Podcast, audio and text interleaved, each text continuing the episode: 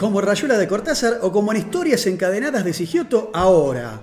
En Tropezón de Radio, personajes, lugares, objetos insólitos en los informes especiales de Mo para nada casual.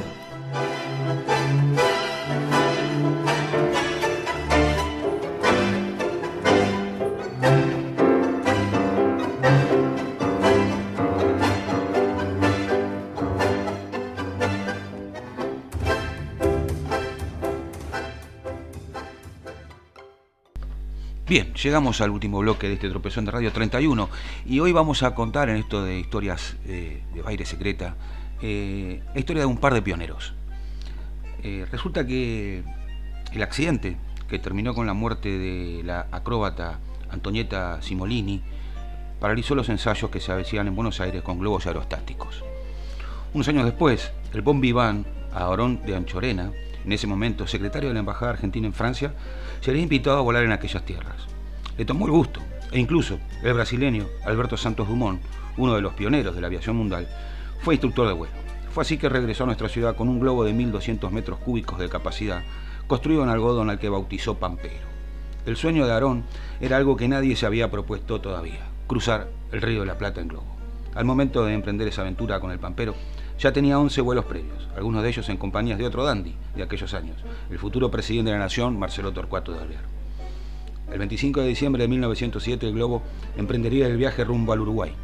Esa mañana, mientras esperaban que se inflara el pampero, el experto francés que acompañaría a Anchorena en el cruce del río decidió desistir de la travesía. El niño bien quería utilizar gas de hulla que se usaba en el alumbrado de las calles de la ciudad, en lugar de helio, el francés, en cambio, consideraba que la ascensión en esas condiciones sería suicida.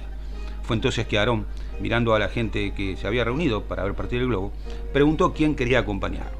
Entonces se oyó la voz de otro cajetilla porteño, el director de alumbrado de la Municipalidad de Buenos Aires, el ingeniero Jorge Newbery. Ambos hombres se estrecharon la mano y partieron hacia lo desconocido. La multitud lo dejó de ver al globo cuando alcanzó los 300 metros de altura y se perdió en la inmensidad del cielo.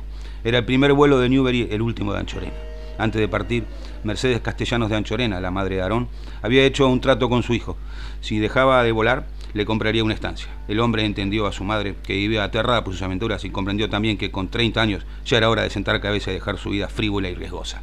Eso sí, Aarón puso la condición eh, de que elegiría los campos desde la barquilla de su globo cuando estuviera llegando al Uruguay. Y así fue.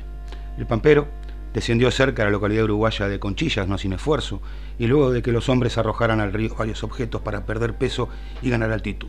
El destino marcó a ambos hombres. Después de este último vuelo, Anchorena se dedicaría a cultivar y embellecer la tierra regalada por su madre, cumpliendo su promesa de abandonar su vida de bon vivant. Newbery disfrutó tanto de la experiencia que trabajó incansablemente hasta que esa pasión, que comenzó casi de casualidad, lo convirtió en el pionero de la aviación argentina. Anchonera y Newbery crearían al mes siguiente de la travesía, el Aeroclub Argentino, la primera institución aeronáutica del país. Aarón donó el Pampero a la flamante entidad. En 1991 se instituyó el 5 de noviembre, día del nacimiento de Aarón, como Día del Piloto de Aviación Civil en su homenaje. Y hablando justamente, dijimos al principio, de un par de pioneros, el globo Pampero debió su nombre al característico viento de nuestro país, que sopla desde el sur o el sudoeste, al revés que la sudestada. En general se produce con el pasaje de un frente frío y suele venir acompañado de tormentas y brusco descenso de la temperatura. Y así como la sudestada trae las aguas del río de la Plata hacia Buenos Aires, el pampero, por el contrario, la lleva hacia el Uruguay. Los cronistas de la ciudad dejaron constancia de las grandes bajantes del río en las orillas porteñas. Por ejemplo, en 1792 se realizó una insólita reunión en el Cabildo.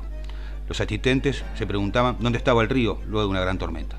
Dos jinetes salieron entonces con la misión de buscarlo, pero lo encontraron recién en la zona de Quilmes. La extraordinaria bajante había secado las tosqueras y hasta se veían los restos de un antiguo navío francés naufragado. Tres años después, el explorador español Félix de Ázara informaba en un viaje a nuestra ciudad que había dejado bajado tanto el río que había quedado al descubierto tres leguas de playa, conservándose así un día entero. Para que esto sucediera, conjeturó, debió retirarse mucho la mar hacia el este, o se abrió unas cavernas en el fondo del río o el mar allí cerca y no fue por terremoto, pues no se sintió allí ni en otra parte. En julio de 1810, mientras la fragata española Mercurio bloqueaba al puerto de Buenos Aires, sopló un prolongado y violento pampero quiso creer a los pobladores que estaba en presencia de un huracán. La bajante del río fue tan grande que al otro día se veía venir caminando por la playa a muchos tripulantes de barcos que se encontraban fondeados en la rada exterior. La Mercurio quedó totalmente en seco a merced de los criollos, quienes concibieron la idea de apoderarse de la fragata española, enviando jinetes y artillería para su captura. El proyecto fracasó por la indecisión del presidente de la Junta, Cornelio Saavedra, y se perdió entonces la oportunidad. Al tercer día, el río volvió a crecer y recobró su nivel rápidamente.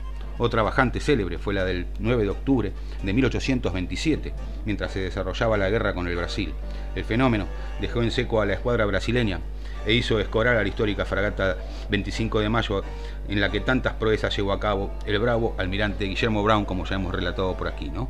La nave quedó tumbada sobre un costado y sus bodegas se llenaron de agua. Cuatro días después, el comandante general de la Marina consideró inútiles las maniobras de enderezamiento de la nave y aconsejó su desguace y su posterior venta en una subasta pública. Sin embargo, el remate no llegó a realizarse porque otro fuerte temporal deshizo por completo lo que quedaba de la fragata. Esto fue, señores, un capítulo más, el 31 de Tropezón de Radio, en este 13 de octubre del 2020. Hasta el próximo martes.